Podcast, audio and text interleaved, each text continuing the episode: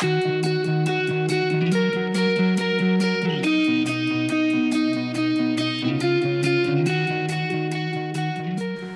¿cómo están? Buen día. Gusto en saludarlos una vez más aquí en nuestros programas que hacemos con mucho gusto para todos ustedes y que se transmiten a través de nuestras plataformas, todas nuestras redes sociales. Ya saben que nos pueden ver por ahí.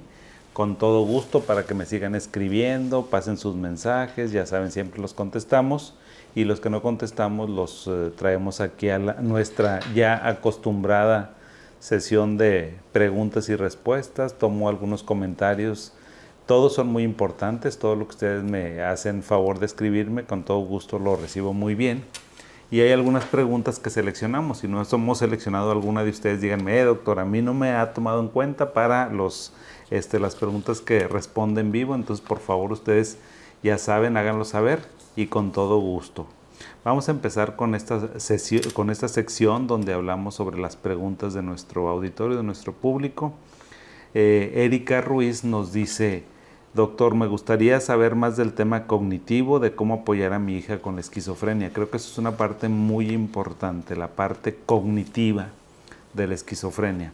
Casi siempre, fíjense, le ponemos atención a los síntomas positivos, que el paciente está agresivo, que oye voces, que tiene visiones, este, que está muy mal, muy descontrolado, que no puede dormir. Pero sin embargo, digo, esa es una parte muy importante de la esquizofrenia. Pero hay otra parte, cuando el paciente no está agitado o no tiene una recaída, pues dices, oye, ¿sabes qué? Es que como quiera ya no volvió a estudiar, ya no volvió a ser la misma de siempre, ya no volvió a platicar tanto, a veces batalla para entender lo que le decimos, este, no tiene muchas ganas de hacer las cosas.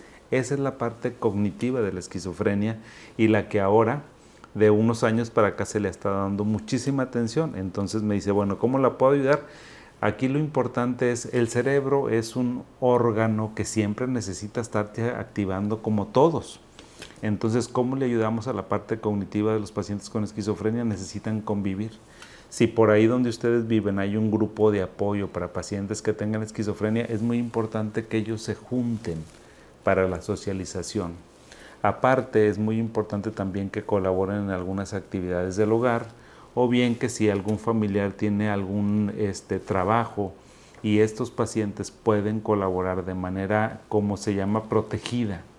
¿Qué significa eso de protegido? Bueno, por ejemplo, en Francia hay un programa muy bueno, muy bonito, donde los pacientes están, van y trabajan y la persona que los emplea, sus empleadores saben que son pacientes que tienen alguna, este, algún hándicap, alguna manera de ver la vida diferente y entonces pues tenemos que cambiarlo.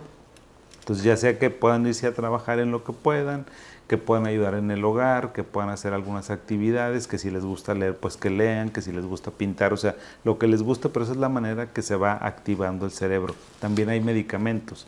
Si tu hija, Erika, vive, si vives aquí en Monterrey, en Monterrey, Nuevo León, México, y tu hija vive por aquí, por favor, llámame y con todo gusto te digo si ella puede ser candidata para un programa que tenemos. Ahorita tenemos un programa para pacientes que tengan esquizofrenia con deterioro cognitivo y este, ese, ese programa no tiene ningún costo, nada más háblenos para ver si son candidatos o candidatas. Luego me escribe Víctor Tormenta, me dice, doctor, le escribo desde Perú y sufro de esquizofrenia paranoide. Hay muchas preguntas sobre esquizofrenia, fíjense. Mi, su consulta es que cada vez que ingiero chocolate o muchas cosas con azúcar, me habla, se entorpece a tal punto que tartamudeo. Este, ¿Por qué me pasa? Él me pregunta que por qué le pasa eso. Y estoy medicado con un compuesto antipsicótico llamado olanzapina. Gracias de antemano por su respuesta y que él tiene 40 años. Bueno, lo que te podría decir es que fíjate que cada organismo es único, es independiente. Entonces, este efecto que tú me has comentado, eh, no lo refieren muchos pacientes. Sin embargo, cada persona somos únicos y a lo mejor eh, eh, las cosas que tienen un índice glucémico muy elevado, como es el chocolate, el azúcar, los panes, a lo mejor con mucho azúcar, pues son, son alimentos de un contenido este, calórico y glicémico muy alto. A lo mejor tú tienes alguna interacción, sobre todo con este medicamento, que la olanzapina es un medicamento que hace que los pacientes pues vayan o tengan mucha hambre o vayan aumentando de peso o su metabolismo se disminuya, de tal manera que los pacientes que toman olanzapina, que es un muy buen medicamento, necesitamos revisar esa parte para darles también alguna consejería de nutriólogo. Ya ven que la vez pasada por ahí hay un video de nosotros en nuestras redes sociales donde un nutriólogo nos habla de qué alimentos podemos ingerir y cuáles no.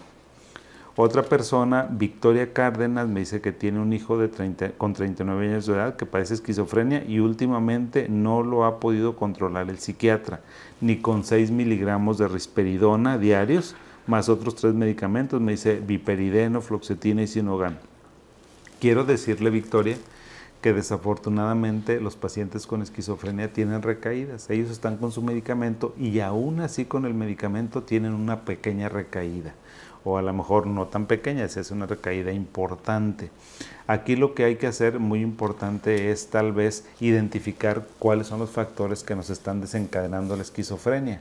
Puede ser que su hijo haya dejado de dormir, o a lo mejor que haya habido algún cambio en la familia, algún fallecimiento, alguna separación, algún problema económico. Estos pacientes son muy sensibles, entonces aún y que estén con medicamento, aún así les pasa alguna situación. Mi consejo sería hay que continuar con la risperidona. Si ya tiene con 6 miligramos 6 semanas u 8 semanas y no tiene algún efecto, tal vez se pueda cambiar a otro antipsicótico, consúltelo con su psiquiatra, o bien darle a lo mejor alguna benzodiazepina, algún medicamento que sea para que el paciente esté tranquilo. La combinación entre antipsicóticos y una benzodiazepina como alprazolam, clonazepam, ativan, lorazepam, todos esos medicamentos a veces se combinan cuando una persona tiene crisis, porque a veces los antipsicóticos, aunque son la piedra angular del tratamiento, en ocasiones no es suficiente. Así que a veces podemos hacer eso. Luego hay otra, otra pregunta, igual que la quiero leer, es un poco larga, pero porque nos ilustra mucho qué pasa a veces con los pacientes que no se quieren tomar medicamento. Me comenta una persona, me dice que su mamá la inyectan a la fuerza, le inyectan al DOL, le inyectan cada mes desde el 2020. Solo como tres veces se la puso y dejó, dejó la inyección y comenzó con las pastillas también del DOL, pero casi, veíamos, casi no veíamos mejoría, quizá porque no es constante, es correcto. Cuando no ven alguna mejoría con un antipsicótico quiere decir que el paciente o no se lo toma o no es una dosis suficiente o no es el medicamento adecuado para ella. Así que hay que buscar otras alternativas. Y dice que en diciembre del 2021 tuvo otra crisis y su doctor nos dio otra inyección porque se agotó el aloperidol por la pandemia. Todos los pacientes con esquizofrenia saben que hay medicamentos que se agotaron desafortunadamente con la pandemia y que le dio clopixol de 200 miligramos y en dos días vimos mejoría, se le quitó la agresividad y dejó de decir incoherencias y en el mes de abril de este año le pusimos la inyección de aldol de tiempo prolongado de tres meses y por el momento solo se ha mantenido menos agresiva pero aún dice incoherencias es que a veces la esquizofrenia, aún con medicamento, nos pasa esta situación. Dice, ya no sabemos qué eh, hacer, optamos por ponerle esta de tres meses porque se pone muy agresiva y no se deja que la inyectemos. Fíjense que eso es súper, súper frecuente. Los medicamentos de inyección deberían de ser también la primera línea de tratamiento, no solamente para pacientes que no se tomen el medicamento, sino para todos los pacientes desde que inician su tratamiento. ¿Qué tenemos que hacer? Hay que darle el medicamento. Fíjate, estos pacientes con esquizofrenia son muy desgastantes y a veces la familia no sabe qué más hacer. Lo más importante que debes hacer, este, amiga o amigo, no sé quién me ha hecho esta pregunta, es que el paciente esté con su medicamento. Si tienes de tres meses, desafortunadamente, aunque sea a la fuerza, hay que ponérselo. ¿Por qué? Porque los pacientes con esquizofrenia niegan la enfermedad. Dicen que ellos no tienen la enfermedad y que las personas, la familia es la que debería tomar el medicamento. Otra pregunta que tenemos por aquí, dice a veces, eh, y dice Rebeca, Rebeca Guadalupe, nos, dice su, nos platica un poquito sobre su experiencia y nos dice, a veces siento que yo, que yo me volveré loca. También dice, cuido a un hermano con crisis convulsivas, tengo que atender a la casa, a mis hijos, a mi esposo, la historia de muchas mujeres desafortunadamente. ¿Sí? Nunca tengo tiempo para mí, a veces quisiera un ratito para poder dormir. Dice, pero si me voy a dormir y que la ve el papá, le dice que solo se la pasa acostada, con otras palabras, pero y quisiera que entendiera que soy su hija, no su sirvienta. Es correcto, miren, los que sean cuidadores de pacientes con esquizofrenia, nadie está obligado a lo imposible. Seguramente eso lo han escuchado en muchas ocasiones, o sea, te, podría decir, Rebeca, por favor, haz nada más lo que tú puedas, pero sí necesitas dedicarte tiempo para ti. ¿Qué es tiempo para ti? Salte de la casa, tómate un tiempo para ti, haz ejercicio, Oye, ¿sabes qué? Si tienes hijos, bueno, que te ayude tu marido. No tienes tú por qué estar cuidando al marido, no tienes nada más tú por qué estar cuidando a los hijos. No tiene la mujer por qué estar 24/7 con un paciente con esquizofrenia o con una enfermedad crónica. Las tareas se tienen que distribuir. Entonces, tú, o sea, si nadie te da ese tiempo, Rebeca, tú lo tienes que buscar y tú te lo tienes que tomar te van a decir que eres de lo peor, que eres mala, que eres floja, lo que te digan, lo que te digan, pero tómate un tiempo para ti porque si no, también te vas a enfermar. Luego me dice eh, Eugene Cortés sobre la psiquiatría legal. Ya ven que hicimos un programa sobre psiquiatría legal. Esta pregunta es un poco controvertida y quisiera, quisiera que me pusieran mucha atención, por favor, para que me den sus comentarios. Miren, porque esta Euge Cortés nos dice, quitar a los hijos, no, ya ven que yo les decía en otro video, a una persona que tiene depresión, que tiene esquizofrenia, que tiene trastorno bipolar, no se le puede quitar los hijos. Punto y se acabó. No se los pueden retirar. Eso nada más se hace por medio de un juez y un juicio. Dice, quitar a los hijos no, pero que estas personas los puedan tener a su cuidado me parece que no sería conveniente. Aparte, estas personas deben estar tranquilos, o sea, es que yo, perdóname Eugen, pero difiero completamente. Mira, el instinto de un padre o el instinto de una madre no sabemos. O sea, a lo mejor si tú eres mamá o tú eres papá, ¿cómo te sentirías? O sea, trata de ponerte en el lugar de esas personas que tienen depresión o que tienen trastorno bipolar y que les quiten a sus hijos, nada más por estar enfermo. Porque si así fuéramos, entonces un paciente que tiene un infarto, hay que quitarle a los hijos un paciente que tiene un accidente cerebrovascular y queda a lo mejor con una hemiplegia, ¿lo tenemos que quitar a los hijos? Un paciente que tiene cáncer, ¿le tenemos que quitar a sus hijos? No, o sea, el hecho de que una persona tenga una enfermedad no nos da derecho a ningún ser humano de quitarle a otro ser humano a sus hijos. Eso yo siempre lo voy a sostener frente a la cámara y con mis pacientes y en privado y cuando tengo parejas que se están separando o divorciando que vienen y me dicen, le voy a quitar a mi esposa los hijos porque está loca. Yo le digo, pues no lo puedes hacer porque ella es también tutora legal y si tú quisieras hacer eso tendrías que poner, establecer un juicio, buscar un abogado y llevar tu caso frente a un juez y el juez es el que va a determinar, no ni siquiera yo, ni siquiera el psiquiatra. Para eso ya saben, para determinar si una persona es capaz o no es capaz de atender a unos hijos, se necesitan, ya les había dicho, tres dictámenes médicos de personas diferentes porque necesitamos tener una opinión y un criterio diferente. Así que esta pregunta es muy controvertida, esto de, la psiquiatría legal, por, ese tema, o sea, la, este, si se cuida o no se cuida a un hijo, pues no. Cuando los hijos no pueden estar con una persona que tenga un trastorno mental es cuando pone en riesgo su vida y pone en riesgo lo demás. Ahí sí. Pero ahí, aún así, tenemos que tener un juicio. Luego me dice Tuto Pache con otra pregunta. Dice, doctor, buenos días. Quisiera preguntarle si es posible dejar de tomar medicamento algún día o es el resto de mi vida. Mira, te voy a decir, Tuto, Depende mucho de tu enfermedad. Cuando me hagan una pregunta así, díganme, doctor, yo tengo trastorno bipolar y tomo litio, o yo tengo esquizofrenia, o yo tengo ansiedad, tengo ataques de pánico, y díganme el medicamento. Porque hay enfermedades que son curables, hay otras enfermedades que son controlables y hay otras enfermedades que no se quitan. ¿sí?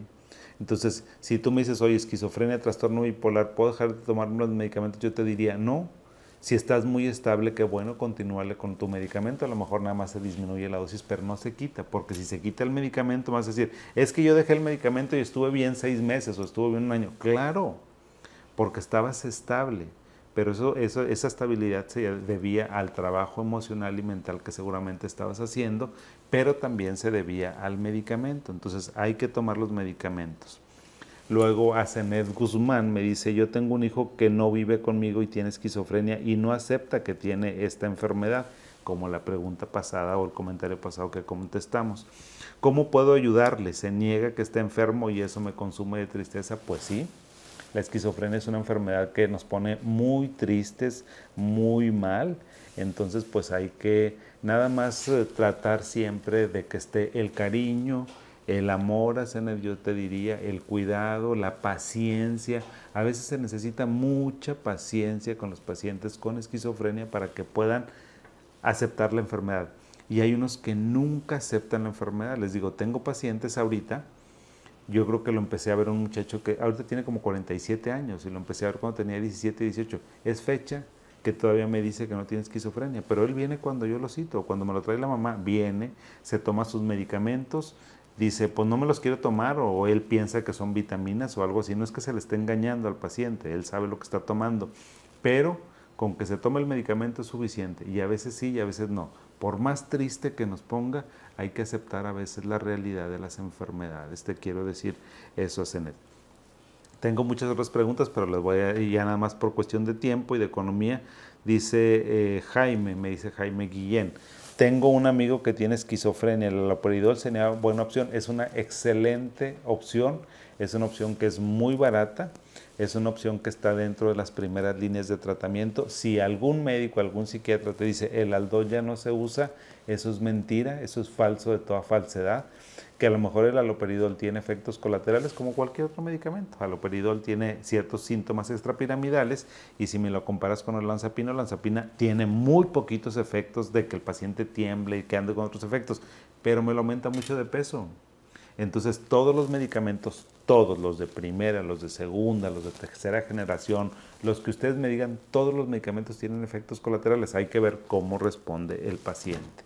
Y bueno, pues le dejo por ahí porque tengo todavía muchas preguntas, se las voy a responder a lo mejor en nuestro siguiente video que hagamos de este corte, pero como siempre, un gusto platicar con ustedes. Síganme por favor escribiendo, mándenme sus comentarios, escríbanme en mis redes sociales, mándenme si quieren mensajes este, privados. Sigan todas nuestras redes sociales que están apareciendo en la pantalla y con todo gusto pues hablamos. Les mando un abrazo, que tengan, que sigan teniendo bonito miércoles y nos vemos aquí en la siguiente semana. Hasta luego.